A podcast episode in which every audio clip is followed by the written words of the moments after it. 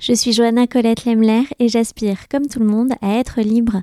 Bienvenue dans Livret 14, l'épisode hebdomadaire de notre Agada.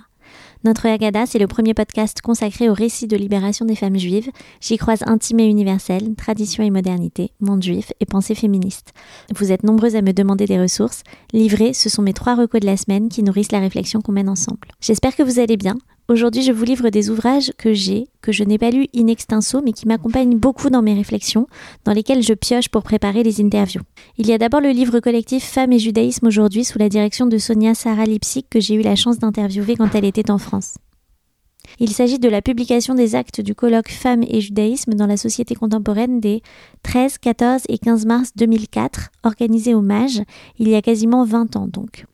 L'ouvrage est d'une grande actualité et je le trouve particulièrement pertinent pour répondre à la question de quoi hérite-t-on? Les textes nous permettent de comprendre d'où l'on vient, quels ont été les questionnements et les combats de nos aînés. Le livre est composé de sept grandes parties les textes au féminin, les femmes dans les synagogues et les tribunaux rabbiniques, sexualité, mariage et divorce, questions d'identité, masculin-féminin, combat de femmes dans la société juive, juive et homosexuelle, être féministe dans le judaïsme et juive dans le mouvement féministe. J'ai notamment lu récemment le dernier texte de Malka Markovitch pour préparer l'épisode sur le féminisme. Le texte s'intitule Juive et féministe, la double mise en silence.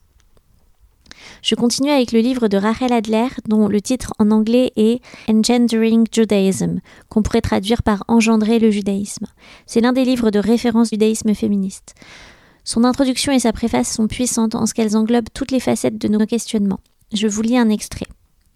Je vais vous raconter une histoire. Ce sont les mots les plus anciens et les plus magiques que nous connaissions. Nous nous tournons vers le compteur comme les plantes vers le soleil. Nous sommes prêts, nous demandons à être emmenés dans le monde de l'histoire, où et quand que ce soit, pour y projeter, comme le dit Paul Ricoeur, nos possibilités les plus profondes.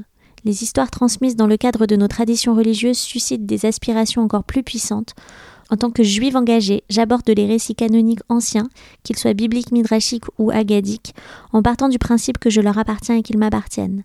Je les rencontre à la recherche de la Torah, c'est-à-dire d'un enseignement rédempteur, et de zikaron, la mémoire collective qui me complète, qui me lie à tous ceux et à toutes celles qui ont revendiqué ou revendiqueront ces histoires, ou qui les ont revendiquées. Mais que se passe-t-il lorsque je m'adresse à des histoires dont les mondes ne me permettent pas d'entrer, qui m'excluent ou me déforment? C'est le premier problème auquel est confrontée toute personne qui tente de construire une théologie du judaïsme qui inclut tout le peuple d'Israël, hommes et femmes. Comment faire face à une histoire qui déface certains d'entre nous et qui de ce fait nous diminue tous? Voilà, elle fait le lien ici entre les récits et l'inclusion, et c'est un livre dans lequel je me replonge régulièrement. C'est le même constat pour le livre de Blue Greenberg, On Women and Judaism, A View from Tradition. Des femmes et du judaïsme, un point de vue depuis la tradition. Comme le sous-titre l'indique, Blue Greenberg parle depuis sa place à elle, soit depuis l'orthodoxie. Ses exemples sont très parlants, elle parle de ce qu'elle voit, de ce qui la pousse à questionner et à réfléchir. Je garde notamment en tête l'exemple qu'elle ramène d'un hôtel avec des clients plutôt orthodoxes, et du coup un moment où l'on trouve les femmes discutant dans le lobby, pendant que les hommes sont à la synagogue. Je le garde en tête parce que j'ai vécu le même exemple. De là, elle continue son raisonnement en termes d'obligation, de modèle, de communauté de femmes.